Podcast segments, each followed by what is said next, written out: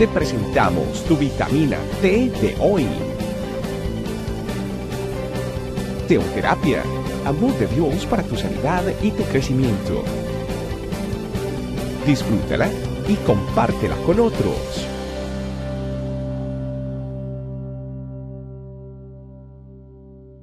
Hola familia, este camino, bienvenidos a la vitamina T, que como siempre les digo, fortalece nuestra vida espiritual. Y es tan necesario cada día recibir esta pequeña dosis para que nuestra vida espiritual se siga fortaleciendo y sigamos conociendo a Dios a través de su palabra.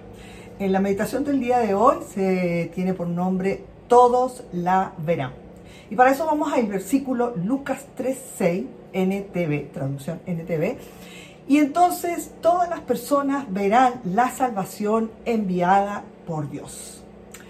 Eh, la Biblia está llena de promesas y enseñanzas que primeramente nos muestran el amor y la misericordia de Dios hacia la humanidad. Este versículo nos habla claramente de, una de las promesas más grandes y más importantes que Dios ha hecho a la humanidad, que se trata de la salvación.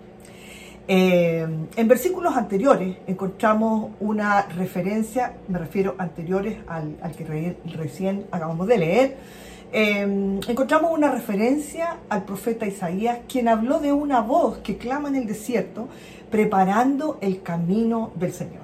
Entonces ya hay una eh, profecía que vemos que aquí en el Nuevo Testamento se va reforzando, se va cumpliendo.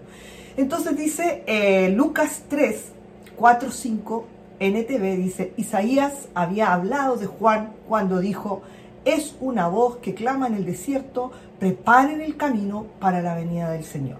Ábranle camino, ábranle camino, los valles serán rellenados y las montañas y las colinas allanadas. Las curvas serán enderezadas y los lugares ásperos serán suavizados. Y eso lo podemos comprobar en Isaías 40, acabamos de leer Lucas 3 del 4 al 5, y en Isaías 43 y 5 dice, escuchen, es la voz de alguien que clama, abran camino a través del desierto para el Señor. Entonces se revelará la gloria del Señor y todas las personas la verán. El Señor ha hablado. Las promesas de Dios decimos entonces que se cumplen y están registradas en las Escrituras. Juan el Bautista eh, eh, eh, a quien nosotros hacemos lectura en el versículo de Juan, dice, Juan el Bautista anunció y preparó el camino para la salvación. Así que anuncia la salvación de Dios y que será vista por toda la humanidad. Y esa salvación, lo que trae a nuestra vida, traerá, dice, libertad. La salvación que tenemos por medio de Jesucristo nos libera de la condena eterna y la muerte que trae como consecuencia el pecado. Nosotros sabemos que antes de conocer al Señor, nosotros estábamos muertos, ¿verdad? A consecuencia de nuestro eh, pecado, de nuestra manera de vivir alejados de Dios. Pero en la misericordia que Dios tiene por nosotros, por la humanidad, eh, Él ha dado la salvación para liberarnos, obviamente, de, esa condena eterna que trae la consecuencia de nuestras faltas y nuestros pecados. Y por sobre todo, lo que significa estar rebeldes ante Dios y ante su voluntad. Pecado decimos que es estar, eh, tener una rebeldía activa o pasiva en contra de la voluntad de Dios. Por lo tanto, todo lo que sea en contra de Dios es considerado pecado. Por lo tanto, es allí donde también nosotros tenemos que meditar si realmente nuestra vida ha estado en esa condición. Y todos tenemos que reconocer que sí, que la Biblia dice que por cuanto todos pecaron, todos han sido destituidos de la gloria de Dios. Ninguno quedamos exentos de la necesidad de esta salvación, que solamente es a través de Jesucristo. La salvación es un regalo de Dios que nos ofrece gratuitamente y que recibimos por, ¿por qué? Por su gran amor y solo por su gracia.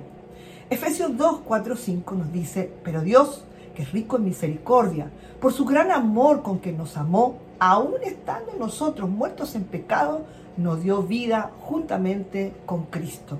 por gracia sois salvos. Y continuando en Efesios 2, 8, 9 dice, porque por gracia sois salvos por medio de la fe. Y esto no es de vosotros, pues es don de Dios, no por obras para que nadie se gloríe. La salvación entonces entendemos que no es algo que nosotros hayamos recibido por algún mérito humano, por alguna obra que nosotros hayamos hecho para merecerla. Muy por el contrario, nosotros hemos recibido algo que no merecíamos porque estábamos en una condición de pecado, estábamos apartados de Dios. Pero Dios en su gran amor tuvo misericordia de nosotros y ha dado esta salvación para que obviamente nosotros seamos salvos por gracia, porque la gracia es don de Dios, no es algo que nosotros pudiéramos adquirir, que pudiéramos comprar, que pudiéramos eh, acceder por una eh, eh, por voluntad nuestra, por algún esfuerzo nuestro. Es solamente a través de la obra redentora de Jesucristo, que es el don de Dios. El regalo de la, salvación no es exclusivo para un grupo especial de personas, sino que ha sido destinado a toda la humanidad. Porque en un pasaje que siempre, siempre aparece, dice que de tal manera amó Dios al mundo que ha dado a su Hijo unigénito, para que todo aquel que en él crea no se pierda, mas tenga vida eterna amó al mundo completo. Él no habla de una parte, de una porción, de alguno. Él habla del amor que Él ha tenido, la compasión que Él ha tenido por toda la humanidad. La salvación de Dios, eh, la salvación de Dios eh, es que todo el mundo la podrá ver. Dice, entonces las personas verán la salvación enviada por Dios. Todas las personas, dice el versículo, verán la salvación enviada por Dios. Debemos reconocer entonces la importancia de la necesidad de salvación y que Dios la ofrece a todas las personas. Nuestra salvación es lo más importante para Dios. Tenemos la promesa de que algún día la humanidad será testigo entonces de esta salvación. Toda la humanidad será testigo de esta salvación. Tenemos entonces una esperanza viva. Dios nos ama y está dispuesto a perdonar nuestros pecados si nos arrepentimos y creemos en Él. Entonces, primera de Juan 1.9 nos dice, si confesamos nuestros pecados, Él es fiel y justo para perdonar nuestros pecados y limpiarnos de toda maldad. Hay entonces una actitud de reconocer que hemos pecado, que hemos estado apartados de Dios, que hemos estado lejanos a su voluntad no hemos sido esas personas que hemos tenido en cuenta a Dios en nuestra vida, por tanto hemos pecado. Dice que si confesamos nuestros pecados, Él es y justo para perdonar nuestros pecados y limpiarnos de toda maldad. A través de la salvación, a través de Jesucristo, nosotros hemos sido limpiados de nuestra manera que teníamos antes de vivir, que obviamente nos tenía en una condena eterna. Como cristianos tenemos una gran responsabilidad de predicar el Evangelio, dar a conocer las buenas nuevas, dar a conocer a Jesús, porque el Evangelio, la palabra de Dios, se trata de Jesús. Para que más personas puedan entonces recibir este regalo de salvación, esta dádiva de Dios. Al hacerlo entonces nosotros nos convertimos en instrumentos útiles en las manos de Dios para ayudar a llevar a otros a la salvación a través de su Hijo Jesucristo. Jesucristo nuestro Señor y Salvador, en lo cual nosotros reconocemos que solo en Él hay salvación. Hechos 4:12, así lo dice, y en ningún otro hay salvación, porque no hay otro nombre bajo el cielo dado a los hombres en que podamos, podamos ser salvos. Si aún no has aceptado la salvación que Dios nos ofrece, hoy puedes aceptar esta invitación y reconocer a Jesús como tu Señor y Salvador, allí donde tú estás. Decir, Señor, a partir de este momento yo quiero reconocerte como mi Señor y Salvador. Y te pido perdón por mis pecados. Reconozco que tú moriste en la cruz por mí. Reconozco esa obra redentora en mi vida. Y sé que a partir de este momento yo puedo vivir una vida en la cual sé que tú estás conmigo, que tú me guiarás, que tú serás el centro de mi vida, te volverás mi prioridad. Y así reconoceré que tú eres mi Señor y mi Salvador. Y entonces también podré entender tus planes y podré vivir dentro de ese propósito que tú tienes, Señor. para mi vida. En el versículo eh, Lucas 3.6, con, con el cual iniciamos esta meditación, es una promesa reconfortante que nos invita a aceptar la salvación ofrecida por Dios. Y todas las personas lo verán. Y para quienes ya hemos reconocido y aceptado a Jesús como Señor y Salvador, esta promesa debe llevarnos a predicar el Evangelio y a vivir en obediencia a Dios, confiando en que su plan para la humanidad sigue adelante. Y que podemos ser parte de que podamos llevar las buenas nuevas. Primera de Timoteo 2, 4, 6 dice, el cual quiere que todos los hombres sean salvos y vengan al conocimiento de la verdad. Porque hay un solo mediador entre Dios y los hombres, Jesucristo hombre, el cual se dio a sí mismo, eh, a sí mismo en rescate por todo de lo cual se dio testimonio a su debido tiempo. Creemos y confiamos que algún día toda la humanidad será testigo de la salvación que Él nos ofrece. Y de esa manera veremos su gloria.